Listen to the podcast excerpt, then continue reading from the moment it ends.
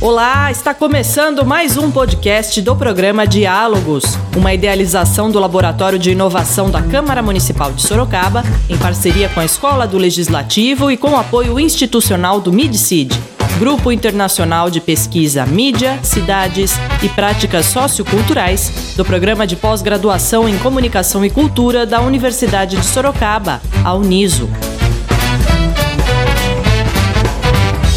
Primavera e o verão são as estações mais quentes do ano, mas a gente percebe alguns dias com temperaturas bastante altas em outras estações também.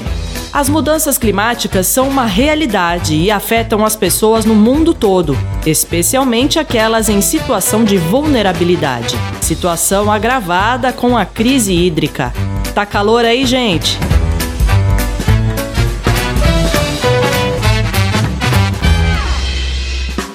Roberta, minha amiga, eu não sei você aí, mas aqui em casa tá um calor, um calor, um calor que nem o ar-condicionado tá botando, viu? Meu amigo, você não viu nada ainda. Sorocaba é quente pra caramba. Misericórdia, há tempos eu não senti um ar tão seco e quente ao mesmo tempo. Efeito cebola. Efeito o quê? Efeito cebola, amiga. Ao longo do dia, você vai se descascando você tira o casaco mais pesado, depois o outro, o outro e mais um outro, até ficar só de camiseta e calça jeans. Você não conhecia?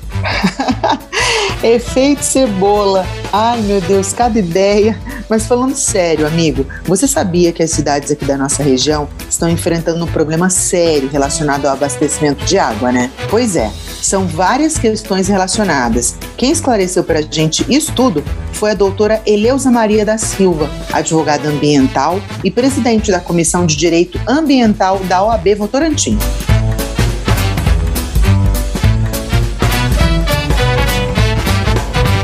Então, nós estamos com um problema hídrico muito grande na região e como eu faço parte também da, do Comitê de Bacias, nós tivemos que criar um grupo de trabalho de crise hídrica que realmente está tomando várias posições, inclusive redução da vazão do nosso principal reservatório, que é Itupararanga, o qual abastece Sorocaba. Então, nós reduzimos a partir de ontem de 6 metros cúbicos por segundo para 4,5 por segundo. Por quê? A nossa vazão de entrada no reservatório caiu 60 e poucos por cento. Então, isso significa o quê?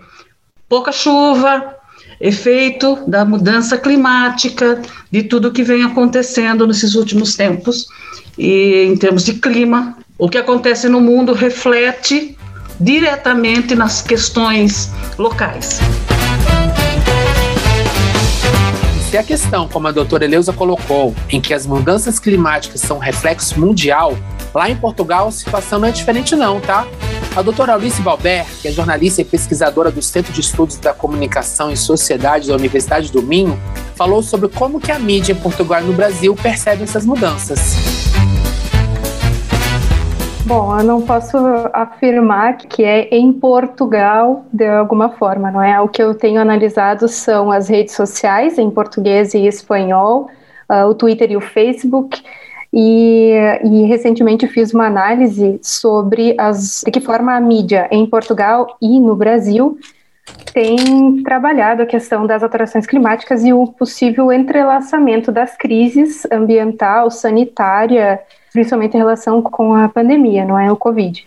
Então, no Brasil, essa percepção ela esteve muito voltada para uma questão das políticas e da forma com que o antigo ministro do Ambiente tratava essas questões, né? Então essas declarações sempre acabavam desviando o assunto principal do que são as mudanças climáticas de fato e os impactos das alterações climáticas no Brasil e essa relação com a pandemia. Enquanto em Portugal essa relação com a pandemia ela estava muito mais associada às questões dos resíduos.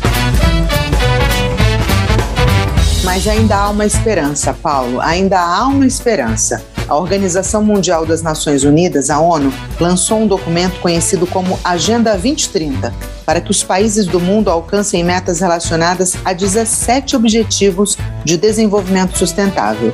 E um deles, o de número 13, relacionado ao combate às alterações climáticas. Mas trabalhar ele sozinho não funciona, né? tem que integrar com os outros, conforme explicou a doutora Eleusa. Vamos ouvir. Bom, eu entendo que elas têm que começar fazendo a lição de casa, que seja o quê? Uma gestão melhor da emissão né, de gases de efeito estufa, e isso, e, principalmente em cidades do porto de Sorocaba, eu estava fazendo um cálculo agora, nós estamos na faixa, é, pelo SEAD, que é um, doutora Alice talvez não, não conhece todos os nossos institutos, né, nós temos o IBGE, que é nacional, e o SEAD estadual, o SEAD, ele faz uma projeção com base nos cartórios de registro de nascimento. Então, o ano passado, nós estávamos com 658.600 pessoas para Sorocaba. Fazendo uma atualização básica, vamos lá para 659 mil em 21 para 22. Então, é um número de pessoas muito grande e não dá para você trabalhar só o ODS 13, que é a questão da mudança climática. Você vai ter que relacionar eles. E você tem que trabalhar com a mídia. A mídia muito importante nessa divulgação desses trabalhos, porque nós temos ainda a população invisível. E para isso nós temos um outro ODS que é para trabalhar com a questão da, da fome, com a questão dessas pessoas que nós precisamos retirar e elas são as mais impactadas na questão da mudança climática. Viu aí, Paulo? Mais uma vez a mídia tem que estar envolvida no processo de mudança da coisa toda. Para o Anderson Santos, diretor-geral da Escola do Legislativo da Câmara Municipal, os meios de comunicação podem fazer a sua parte também. Não é verdade, Anderson? Roberta, a Câmara de Sorocaba, através dos seus meios de comunicação, vem tentando fazer a sua lição de casa. Ainda não é o excepcional, aquilo que se espera, mas sem dúvida alguma, os programas que estão sendo repercutidos na casa, inclusive um abrangendo toda a região metropolitana de Sorocaba em convênio com a agência metropolitana, visa justamente conscientizar o cidadão, a cidadã, desta importância e desta preocupação que vem assolando o mundo e que nós já estamos sentindo reflexos. Veja é, toda essa situação que nós estamos vivenciando no ano de 2021, com é, frio extremo, calor extremo é, e outras coisas mais. Então, por conta disso, é, cabe a nós, dos meios de comunicação, principalmente aqui da Câmara, e nós, jornalistas, nós, comunicólogos, a termos a consciência de que o nosso papel é fundamental para incutir na cabeça do cidadão e da cidadã que não dá para esperar o governante A, a governante X ou o governo A é, tomar as providências. Obviamente que a gente precisa cobrá-los nesse sentido, mas esta mudança passa primordialmente pelo aspecto individual. E tem mais. A tese da pesquisa que a doutora Alice Pobé defendeu no doutorado em Ciências da Comunicação pela Universidade do Minho também reforça como o uso das mídias sociais ainda é relevante para entender como que essas alterações climáticas são representadas tanto no Facebook e no Twitter, por exemplo. Bom, em primeiro lugar, porque nós estamos falando do uso de redes sociais, não é? Então as pessoas usam cada vez mais as redes sociais, em, muito também em lazer, mas cada vez mais as pessoas consomem também informação dentro das redes sociais. Uma das coisas que eu identifiquei é um grande consumo de, de informação noticiosa dentro especificamente do Twitter. O Twitter ainda é muito utilizado para isso cada vez mais. E dentro do Facebook nós temos uma diferentes usos assim que podemos falar, porque as pessoas utilizam as timelines, mas elas também fazem parte de grupos de discussão. E dentro desses grupos existem vários grupos que discutem como podemos agir ou em prol ou contra até mesmo né, a questão das alterações climáticas, como pessoas que referem não acreditar em alterações climáticas como se fosse algo de como uma crença, quando ela é cientificamente já identificada.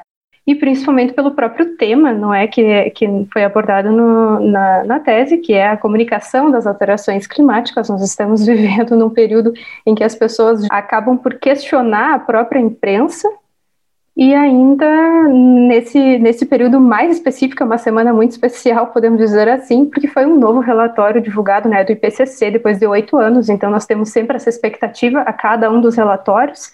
O IPCC foi formado em 88, então são mais de 30 anos que existe já o painel do IPCC, Uh, e o IPCC também é importante dizer que ele faz a avaliação de diversas pesquisas que são feitas. O IPCC não desenvolve, então, ele agrupa pesquisas de investigadores do mundo todo que estão identificando essas diferentes tipos de análise, não é, das consequências e não só. Uh, e no período da minha tese, eu analisei a COP21, que é a Conferência das Partes de Paris, que foi um dos grandes uh, esperados, né, grandes acordos ambientais e que até hoje boa parte do que foi prometido na COP21 ainda não está implementado e nem todos os países assumiram esse compromisso. Então, é, acho que podemos resumir assim como um dos principais é, formas de deixar a tese atual são os temas que foram abordados e o contexto específico, né, tanto da semana que nós estamos, quanto da temática envolvendo as redes sociais. Nossa, Paulo, eu mesma fiquei interessadíssima nessa pesquisa, viu? Acredito que outras pessoas também deveriam conhecer o resultado dela. É verdade, Alice?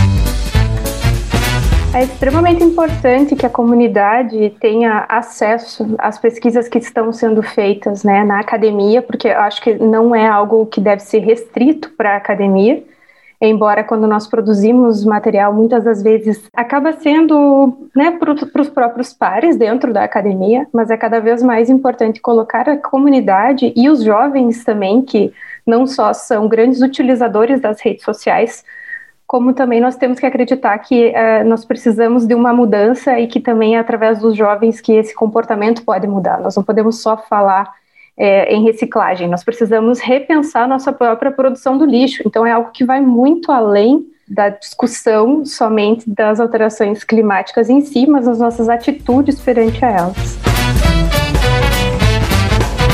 Atitudes, Roberta. É disso que o mundo precisa. Atitudes que podem mudar o mundo. Essa é a frase, Paulo, mudar o mundo. Ela é ouvida desde quando eu estudava lá na pré-escola.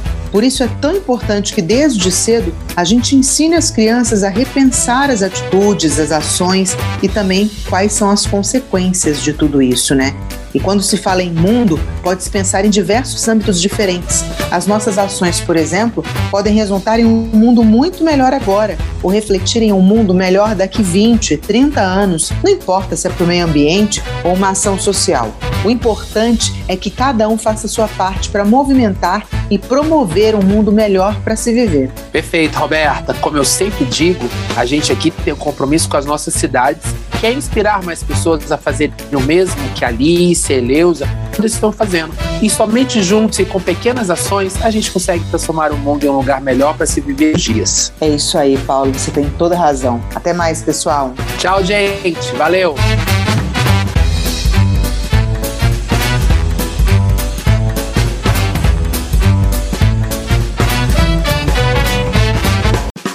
E assim termina mais um podcast do Diálogos, com a apresentação de Priscila Radiguieri, trabalhos técnicos de Rafael Alves, produção e locução dos pesquisadores do Minicid, Paulo Marques e Roberta Gregório.